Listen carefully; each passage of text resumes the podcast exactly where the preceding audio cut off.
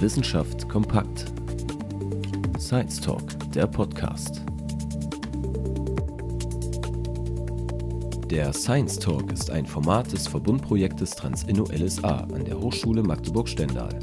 In unseren Gesprächen sprechen wir mit unseren Gästen über ihre kreativen Ideen und innovativen Projekte. Hierbei wollen wir besonders die Bereiche Forschung, Gründung und Transfer in den Fokus rücken.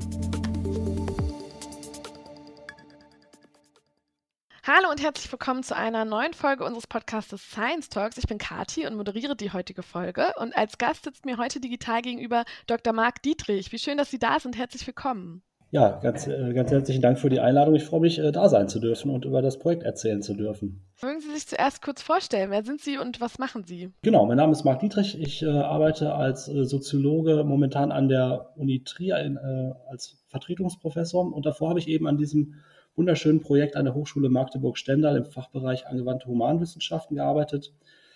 Und dieses Projekt beschäftigte sich mit der Art und Weise, das war ein DFG-Projekt, mit der Art und Weise, wie Rassismus im deutschsprachigen Hip-Hop konstruiert, thematisiert und ausgehandelt wird.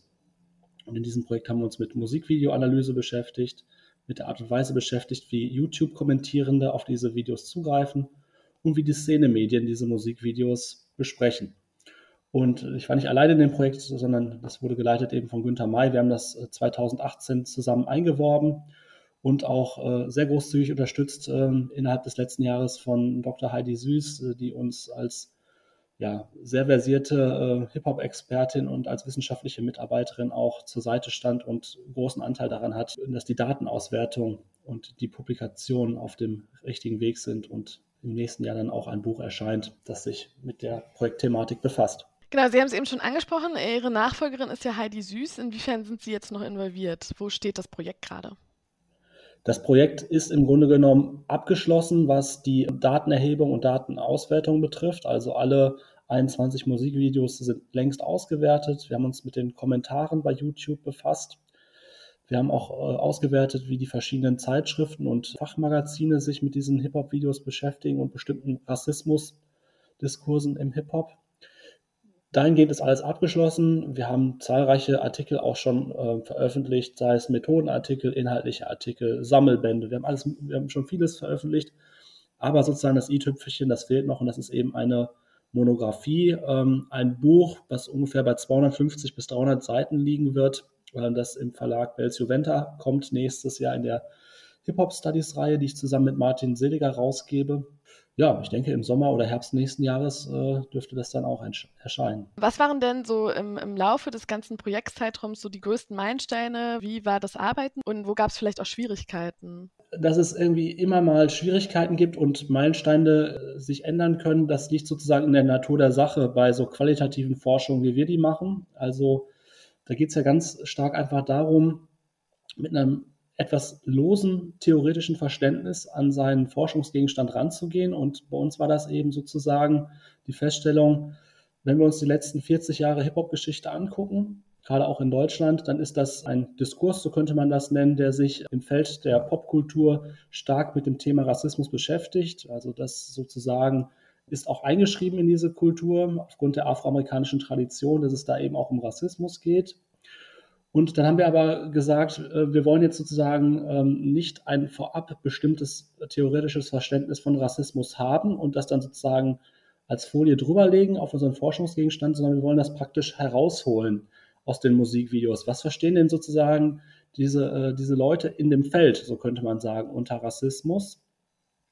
Und da haben wir eigentlich im Grunde bis zuletzt noch relativ stark an der Datenauswertung gesessen und haben dann irgendwann festgestellt, naja, auch diese losen Konzepte, die wir uns überlegt haben, was Rassismus eigentlich sein kann im Hip-Hop, die sind gar nicht so richtig zutreffend. Das greift an verschiedenen Stellen gar nicht. Sind schlussendlich daran, äh, dazu übergegangen, dass es im Hip-Hop eben natürlich immer darum geht, dass sich Leute, ähm, die zum Beispiel ähm, arabischen oder türkischen Background haben oder auch ähm, durch bestimmte Fluchtbewegungen nach Deutschland gekommen sind, dass die sich natürlich irgendwie im Hip-Hop immer praktisch auf die Landkarte setzen, indem sie aus ihrem Leben berichten, dass diese Narrative aber nicht zuvorderst oder nicht alleine an so Kategorien wie Ethnizität, Hautfarbe etc. hängen, sondern es geht immer auch um soziale Ungleichheitskategorien, wie zum Beispiel mh, hm, Geschlecht, Ähm, es geht um sowas wie Männlichkeit. Es geht auch um sowas wie Klasse. Also man ist nicht nur sozusagen marginalisiert, zum Beispiel, weil man eben eine andere Hautfarbe hat, sondern auch, weil man in bestimmten Klassenverhältnissen groß geworden ist. Und das sind sozusagen so Erkenntnisse, die wir eigentlich erst in den letzten Jahren nochmal verdichtet für uns gewonnen haben. Und so muss es auch sein in einem qualitativen Forschungsprojekt. Wenn ich vorher schon weiß, was rauskommt, dann ist es keine qualitative Forschung. Genau, das habe ich mich nämlich auch gefragt. Okay, wie definiert man denn dann eigentlich Rassismus? Also das ist ja so auch voll das weite Themenfeld. Haben Sie sich da auf bestimmte Diskurse dann fokussiert? Also Sie haben eben gesagt, die gehen das schon irgendwie intersektionale an. Wie haben Sie da, wie sind Sie da vorgegangen? Gab es dann unterschiedliche Kategorien? Vielleicht können Sie uns so ein bisschen im Detail oder auch beispielhaft so ein bisschen mitnehmen. Genau, Sie haben das gerade im, im, Grunde genommen schon ganz richtig gesagt. Also dieser, dieser intersektionale Zugang ist eigentlich etwas, was sich im Zuge der Datenanalyse erst ergeben hat. Wir haben diese 21 Musikvideos mit einer Methode analysiert, die aufwendig ist, die wir aber selbst entwickelt haben aus dem Projekt heraus und stehen dann irgendwann so vor dem Problem, in Anführungszeichen benennen zu müssen, was ist denn jetzt über diese 21 Musikvideos hinweg eigentlich das Rassismuskonzept, was hier auftaucht? Und Rassismus meint in diesem Zusammenhang ja nicht auch nur so diese typische Rassismuskritik, wie man das vielleicht sozusagen auch so in den 1990er Jahren äh, schon kannte, also wo sich dann praktisch Gruppen wie Advanced Chemistry ähm, praktisch gegen einen strukturellen Rassismus gewehrt haben und gesagt haben, dass sie eigentlich immer nur Bürger zweiter Klasse sind, sondern es geht ja auch irgendwie um Rassismus, der teilweise selbst produziert wird aus dem Feld heraus. Und zwar nicht immer willentlich.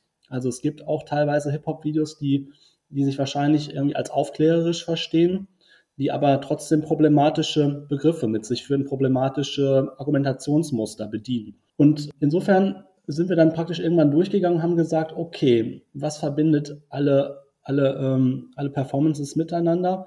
Und das ist sozusagen ein ausgeschlossen Sein oder benachteiligt Sein, das zuvorderst an der Kategorie Ethnizität festgemacht wird, das aber immerzu, und das ist, kann man dann praktisch in die verschiedenen Fälle setzen, verquickt ist mit einer Bezugnahme auf Klasse und in manchen Fällen eben noch auf Geschlecht. Und wie man das ganz griffig auf eine Formel bringt, da sind wir gerade dran. Wir schreiben gerade an dem Fazit. Aber das ist eine zentrale Erkenntnis, dass man, wenn man über Rassismus im Hip-Hop sprechen will, kann man das nicht tun, ohne weitere Differenzkategorien relevant zu machen. Es gibt auch noch eine zweite Erkenntnis, die vielleicht für Sie interessant sein könnte. Und zwar konnten wir relativ gut zeigen, und zwar, je näher man in die Gegenwart kommt, desto klarer wird es eigentlich, dass diese ganzen Thematisierung von Rassismus im Hip-Hop, also wir haben da ja zum, zum Teil diese klassische Position, sogenannte Afrodeutsche, so etikettieren die sich selbst, die praktisch sich auflehnen gegen ein Deutschland, in dem sie sich qua schwarzer Hautfarbe ausgeschlossen fühlen, weil die Leute sie praktisch im Alltag immer darauf aufmerksam machen oder auch strukturell darauf, äh, darauf aufmerksam machen, dass sie gar keine richtigen Deutschen sind. Je weiter man aber in die Gegenwart kommt, desto mehr verschieben sich sozusagen die Diskurse und desto breiter werden auch, wird auch die Anzahl der Sprecherpositionen. Man hat dann auf einmal so jemanden wie die Rapperin Ebo, die eine dezidiert feministische Position, fast schon eine intersektional theoretisch angeleitete Position im Hip-Hop vertritt und die praktisch auch so ein ähm, hybrides Kollektivsubjekt auf die Landkarte setzt. Also da geht es um, um, um, um, Connect for Life heißt der Track. Ja, und da geht es sozusagen irgendwie um schwarze, weiße, andere Hautfarben, die ähm, ganz verschiedene Backgrounds haben, die aber eben auch in einem bestimmten Klassenmilieu vor allen Dingen verbracht sind. Was man eben sehen kann, ist, dass praktisch, je weiter man in die Gegenwart kommt, die Diversität immer größer wird im Hip-Hop. Und das hat mit zwei Dingen zu tun. A, mit der sogenannten postmigrantischen Gesellschaft, die Naika Furutan vor ein paar Jahren ganz schön auf den Punkt gebracht hat und wo sie sagt, was wir momentan erleben, also diese ganzen Kämpfe um Identität beispielsweise, wie man sie auch im Feuilleton immer wieder mitbekommt oder im Radio, die sind praktisch das Ergebnis einer Nachverhandlung, äh, die praktisch sich dahingehend zeigt, dass Menschen, die vorher keine Stimme hatten in Deutschland und ungenügend repräsentiert waren in verschiedenen Feldern, Arbeit, Bildungsmarkt, Politik, Medien, dass die sich jetzt mittlerweile alle zu Wort melden, auch weil sozusagen die mediale Gegenwart das ermöglicht. Also Social Media sind da auch ein wichtiger Punkt, würde ich, würde ich sagen. Die können sich besser ähm, äußern, sich besser organisieren und so weiter und so fort. Und das bewirkt eben, dass wir Sprecherpositionen teilweise im deutschsprachigen Hip-Hop haben in der Gegenwart, die es vorher nicht gegeben hat. Wenn man das mal runterbricht, dann kann man auch sagen, dass diese Nachverhandlungen in der postmigrantischen Gesellschaft natürlich nicht ohne Reibungsverluste passieren. Reden wir über sowas wie Identitätspolitik oder so, dann stellen wir ja fest, dass es permanent eigentlich zu Konflikten auch kommt. Und diese Konflikte bilden sich ab im Hip-Hop. Sie haben auf der einen Seite so jemanden wie Tarek, das ist ein Rapper von äh, der Gruppe KIZ, der in seinem Video von äh, 2019 praktisch eine symbolische Attacke auf die Führungsetage der AfD verübt, der sich praktisch als nicht weiße Person gegen den weißen Rechtspopulismus in Deutschland artikuliert. Das ist die eine Seite des politischen Spektrums, die wir finden innerhalb dieser Musikvideos. Und auf der rechten Seite, fast schon extrem rechten Seite des Spektrums, finden wir so jemanden wie den Aachener Rapper Cashmo, der ein weißdeutscher Rapper ist und der praktisch in seinem Video davor warnt, dass deutsche Weiße nicht nur in sozialen Brennpunkten, die dominiert sind von Migrantinnen, diskriminiert werden, sondern dass es ein gesamtdeutsches Phänomen sei, dass jetzt auf einmal die äh, Deutschen äh, diskriminiert würden von Menschen mit Migrationshintergrund und das aber niemand sagen dürfe, weswegen er jetzt eine Sprecherposition praktisch bekleidet, die das mal artikulierbar macht. Also das sind die Spektren, in denen wir uns bewegen. Das heißt, diese gesellschaftlichen Kämpfe, die wir momentan auf, in allen möglichen Feldern der Kultur, Arbeit und so weiter und so fort sehen, die bilden sich wie unter so einem Brennglas ab im deutschsprachigen Hip-Hop. Und das macht es so ungemein interessant sich damit zu befassen, weil im Grunde genommen alles, was gesellschaftlich gerade unter den Nägeln brennt, das wird ausgetragen im Hip-Hop. Und das hat was damit zu tun, dass man praktisch auch so bestimmte Ästhetiken im Hip-Hop hat. Also dieses, naja, so ein bisschen so diesen Nimbus des äh, Dinge auf den Punkt bringens, äh, diese konfrontative Rhetorik, diese, äh, dieser, dieser Competition-Gedanke, diese provokativen Punchlines und so weiter und so fort. Das sind ja auch alles Ästhetiken, die es praktisch wahrscheinlicher machen, dass gesellschaftliche Themen artikuliert werden. Zumal dann, wenn Hip-Hop ja sozusagen sowieso angelegt ist als eine Kultur, in der es darum geht, aus seiner Lebenswelt zu erzählen. Und wenn die Leute aus ihrer Lebenswelt erzählen, das kann eine migrantische Lebenswelt sein oder eine weißdeutsche sein, und das in diesem Medium tun, dann ist irgendwie klar, dass diese Gesellschaftsthemen besonders stark im Hip-Hop aufscheinen. Ja, vielleicht können wir äh, noch mal ein bisschen reinzoomen in die Arbeiten. Zum einen Musikvideos, aber nicht nur, sondern auch die Online-Auftritte äh, der Szenemagazine und die Facebook-Kommentare. Nicht ganz. Wir haben die Musikvideos angeguckt, dann die YouTube-Kommentare unter den Videos, also auf der einen Seite die Produktebene, das sind die Musikvideos, dann die Rezeptionsebene, das sind die YouTube-Kommentare zu den Videos. Dritte Ebene Medien, das heißt Szene-Medien, die Artikel schreiben zu dem neuen Musikvideo XY oder einen Diskurs beleuchten, der sich an diesem Musikvideo festgemacht hat.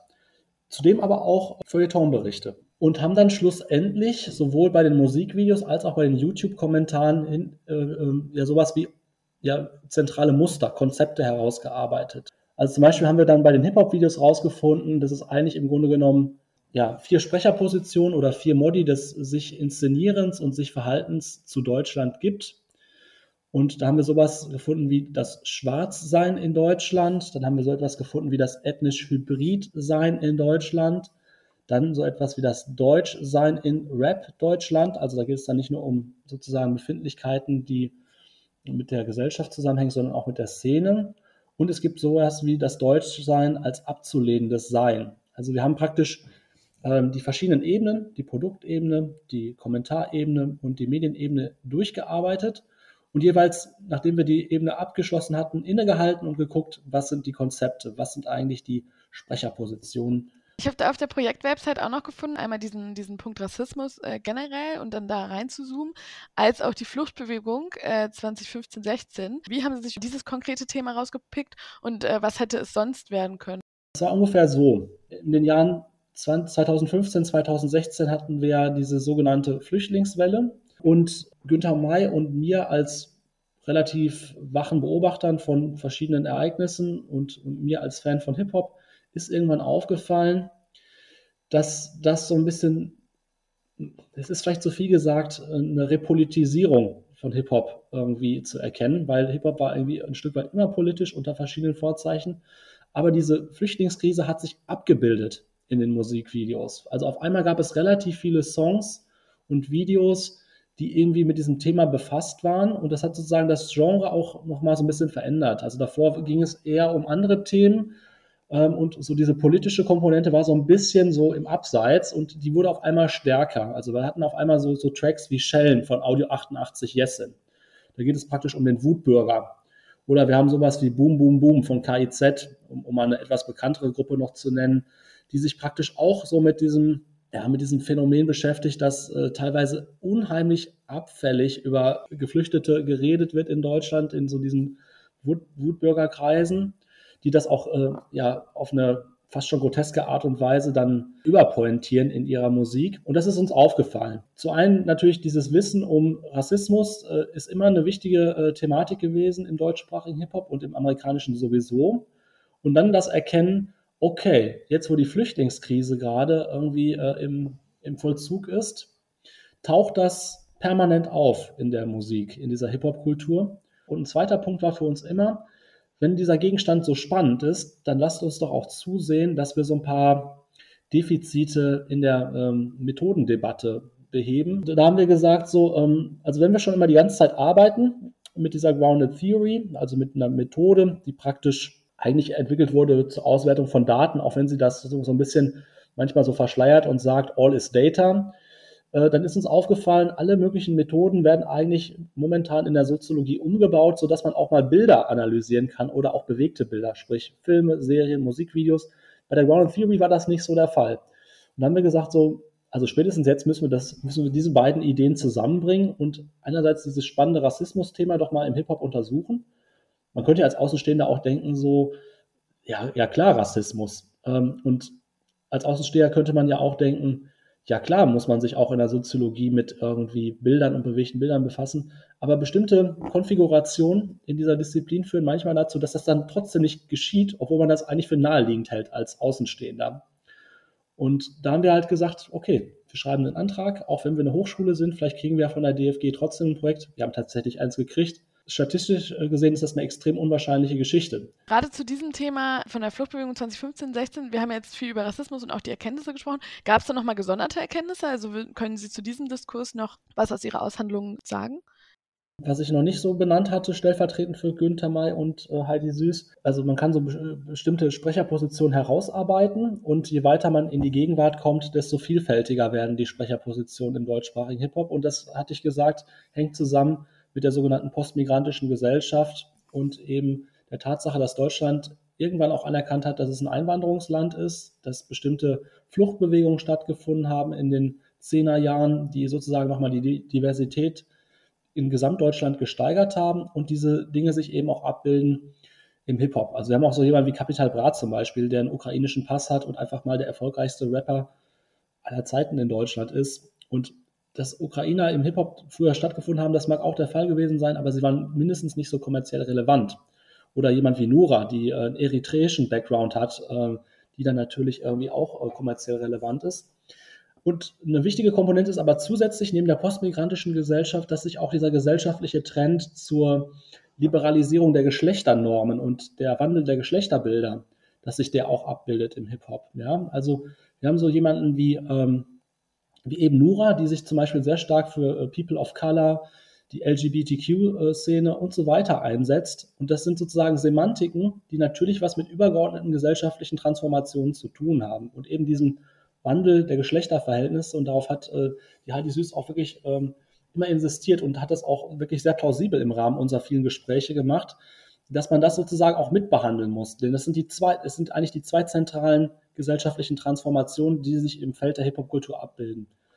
Postmigration und äh, Liberalisierung der Geschlechternorm. Und ähm, das konnten wir, glaube ich, im Rahmen unserer Studie, die wir dann eben noch ähm, in Buchform rausbringen, ziemlich gut zeigen, würde ich mal. Genau, Sie haben immer mal wieder das Keyword Grounded Theory eingebracht und auch, ich glaube, zu Beginn kurz mal erklärt, die mitzunehmen. Grounded Theory, was bedeutet das und wie haben Sie damit gearbeitet? Also die Daten, die Grounded Theory Methodologie, wie die eigentlich komplett heißt, die GTM ist sozusagen ein Projekt der 1960er Jahre, ist in den USA entstanden von Barney Glaser und Anselm Strauss. Im Grunde genommen kann man das so runterbrechen, dass es eigentlich darum geht, nicht mit zu viel theoretischen Vorannahmen einen Forschungsgegenstand anzugehen, und vielmehr das, was einen interessiert, Daten verankert, also in Auseinandersetzung mit dem Material, was man sich anschaut. In unserem Fall waren das eben Musikvideos, YouTube-Kommentare und Szenemedienartikel. Im Zuge der Beschäftigung praktisch rauszuholen, was ist eigentlich immer schon gesetzt oder steht immer schon zwischen den Zeilen, leitet aber sozusagen den Diskurs. Und Damit äh, ist man sozusagen weg von einem Verfahren, das Hypothesen testet und ist bei einem Verfahren, das praktisch in vornehmlich induktiver Art und Weise Theorie bildet aus der Beschäftigung mit den Daten heraus. Das ist so der, ähm, der, der, Wesenszug der Grounded Theory, dass sie eben datenverankert vorgeht. So. Und dann kann man, wie wir das auch gemacht haben, sich natürlich über Rassismus informieren, bevor man eine, äh, eine, eine Studie macht. Ähm, sollte man auch, weil man muss ja ein bisschen wissen, wonach man sucht auch. Also wenn man nicht weiß, wonach man sucht, so, dann findet man auch nicht die richtigen Sachen. Aber es sollte eben nicht so sein, dass ich sage, Rassismus bedeutet nach Stuart, Stuart Hall, ne, ne, ne, ne. Ah ja, okay, jetzt scannen wir mal das Material ab, äh, ob wir die äh, Definition von Stuart Hall da auch bestätigt finden, sondern wir müssen immer bereit sein zu sagen, ah, vielleicht ist es doch nicht ganz Stuart Hall. Was ich mir äh, zwischendurch noch gefragt habe, wie, wie haben Sie eigentlich die 21 Musikvideos ausgewählt? Also Sie haben ja auch viele Beispiele genannt. Wie kommst du auf diese 21 Musikvideos? Also wir haben versucht, ähm, ähm, praktisch einen Kompromiss einzugehen. Ich hatte vor ein paar Minuten irgendwie gesagt, im Grunde genommen würde man eigentlich ein sogenanntes Theoretical Sampling machen, ein rollendes Stichprobeverfahren. Ähm, und das, das kann man machen, aber das geht aus zweierlei Gründen nicht so gut. Zum einen, wenn Sie in einen DFG-Antrag reinschreiben, wir wissen gar nicht so genau, wie viele Musikvideos es werden, wir gucken mal, dann werden die sagen so, nee, Leute, ihr müsst mal schon ein bisschen auch was sagen, was ihr wollt. Und da haben die auch ein gutes, da gibt es auch ein Recht, Recht zu, äh, zu erfahren, was ungefähr das Sample sein könnte, also die Stichprobe, das Sample. Und das andere ist, ähm, dass wir auch nicht, also wir, wir, hatten auch so ein bisschen den Vorsatz, historisch vorzugehen. Wir sind ja wirklich in den frühen 90ern angefangen. Wir sind bei Fresh Family, ja, die sind eigentlich seit 1989 aktiv. Und wir gehen bis in die Gegenwart, das ist in unserem Fall äh, OG Kimo und Cashmo, da sind wir im Jahr 2020. Also das war die Vorgabe und wir wollten das so ein bisschen abbilden. Dabei reden wir aber nicht über Repräsentativität, sondern nur so über die Idee, dass man bestimmte SprecherInnen einfach abbilden sollte in diesem Sample. Und äh, so haben wir dann praktisch einen Mittelweg gemacht. Wir haben dann irgendwie bestimmte Videos dann einfach gesetzt. Ja, also es war zum Beispiel klar, du kannst eigentlich keine Forschung zu Rassismus im deutschsprachigen Hip-Hop machen, wenn du nicht fremd im eigenen Land von Advanced Chemistry mit drin hast im Sample. Das ist ein klassischer Beitrag. So, da kann man in die Literatur gucken, man kann sich mit Hip-Hop-Fans unterhalten. Äh, alle werden bestätigen, das ist ein klassisches Ding, das muss angeguckt werden. Und trotzdem haben wir dann immer auch versucht, ausgehend von diesen Musikvideoanalysen Sachen mit reinzunehmen, die vielleicht nicht so auf der Hand liegen.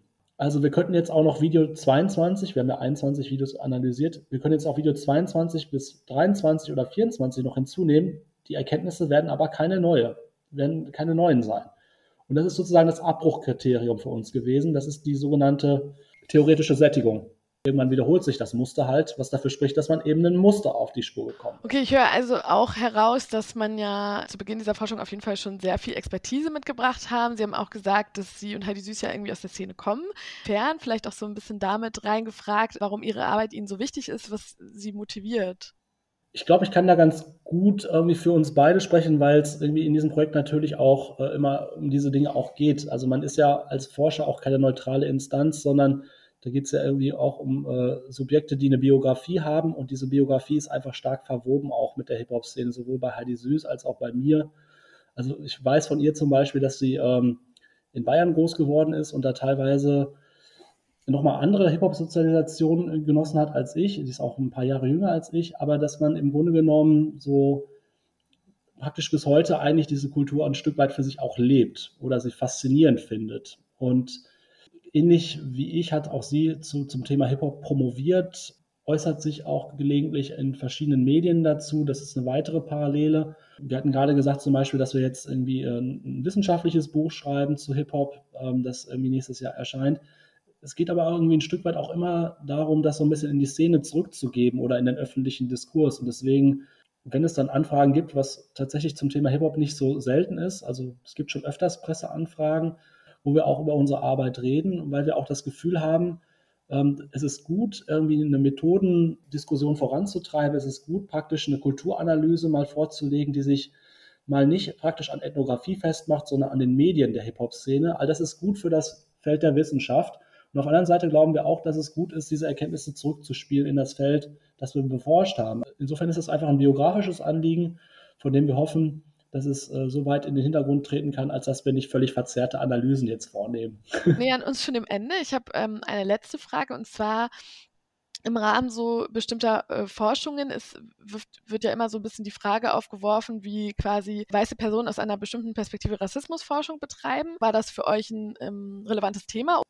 Genau, also diese, diese Forschung, die findet ja nicht im luftleeren Raum statt und ähm, die rassistischen Diskurse ziehen sich ja praktisch äh, durch alle gesellschaftlichen Felder und wir sind natürlich irgendwie Teil dieser gesellschaftlichen Felder und von daher äh, auch angehalten, unsere eigene Sprecherposition im Feld zu reflektieren. Das ist teilweise manchmal nicht so leicht, wie man, wie man das vermuten könnte, weil, mh, hm, weil es im Grunde genommen manchmal auch schwierig ist, zum Beispiel die, ähm, die Forschungsteams ein bisschen äh, heterogener aufzustellen. Also teilweise kann man sozusagen das Kriterium ruhig sehr stark machen, dass irgendwie nicht nur weißdeutsche Personen irgendwie repräsentiert sein, äh, sein sollten. Man findet aber vielleicht manchmal gar nicht Leute, die sich irgendwie äh, an so einem Forschungsprojekt dann beteiligen wollten. Es ist trotzdem nicht so, dass wir jetzt ein, äh, extrem interdisziplinäres, extrem heterogenes Forschungsteam gehabt hätten. Und da wir das wissen, haben wir zum Beispiel auch immer wieder die Ergebnisse zurückgespielt an andere Publika. Und ähm, beispielsweise hatte ich das Projekt auf einer Cultural Studies Tagung in New Orleans vorgestellt. Also diese Tagung, das wusste ich aus anderen Projekten vorher schon, sind extrem kritisch. Das hat was mit diesen Cultural Studies zu tun. Und wenn es um Hip-Hop geht, ist es sozusagen auch nochmal irgendwie nochmal ein anderer Adressatenkreis. Das heißt, wir haben diese Ergebnisse vorgestellt und haben uns dann auch Feedback geholt aus diesen Kreisen und müssen natürlich auch ansonsten immer gucken, dass wir äh, sozusagen die Datenanalyse nicht zu sehr aus einer Perspektive gestalten, die mit unserem vielleicht Klassenzusammenhang, äh, unserem Milieu, in dem wir verkehren, zusammenhängt. Ich kann Ihnen mal ein gutes Beispiel geben. Also ich hatte mal einen, äh, einen Lehrauftrag gemacht zu, zu, diesem, zu dieser Hip-Hop-Forschung. Und äh, da ging es auch um Musikvideoanalyse. Das war an einer anderen Universität. Ich sage den Namen jetzt nicht. Und da stellten wir irgendwann fest, also ich stellte das fest, wenn ich den Leuten jetzt hier diese Musikvideos zeige, dann lachen die sich darüber kaputt und denken so, das wäre halt alles Parodie und äh, machen so Witze halt irgendwie über diese Videos. Und ich habe das in diesem Zusammenhang äh, schon gedacht, dass da Leute praktisch nicht verstehen, also dass, dass das praktisch mit ihrem Klassen, mit ihrer Klassenzugehörigkeit zusammenhängt, dass sie sozusagen eigentlich äh, sehr weit weg sind äh, von diesen äh, Leuten, die diese Musik machen und die sozusagen aus ihrem Leben erzählen und das eben kein Scherz ist. Aber im Grunde genommen würde ich sagen, wurde da sehr klassistisch auf diesen Gegenstand geguckt und wann immer ich das Gefühl hatte, ich mache das auch oder meine Kollegen machen das oder müssen mich irgendwie äh, daran erinnern, dass das irgendwie hier schwierig sein könnte, sind wir natürlich in den Diskurs gegangen und hoffen, das bestmöglich gemacht zu haben. Ja, aber wie wichtig das Bewusstsein zu haben, das war es von mir. Haben Sie noch irgendwas abschließend einzubringen? Abschließend bleibt nur zu sagen, 2023 kommt das Buch und es wird hoffentlich gut. Sollte auf jeden Fall in der Bibliothek der Hochschule Magdeburg-Stendal angeschafft werden. Ja, unbedingt. Und alle, alle Hip-Hop-Interessierte, holt euch das Buch. Es wird sehr spannend. Ja, vielen Dank, dass Sie da waren. Ich bedanke und mich. Und an alle Zuhörenden, Vielen Dank, dass ihr zugehört habt und bis zum nächsten Mal. Der Science Talk ist eine Initiative des Verbundprojektes Transinno LSA, gefördert vom Bundesministerium für Bildung und Forschung aus der Richtlinie Innovative Hochschule.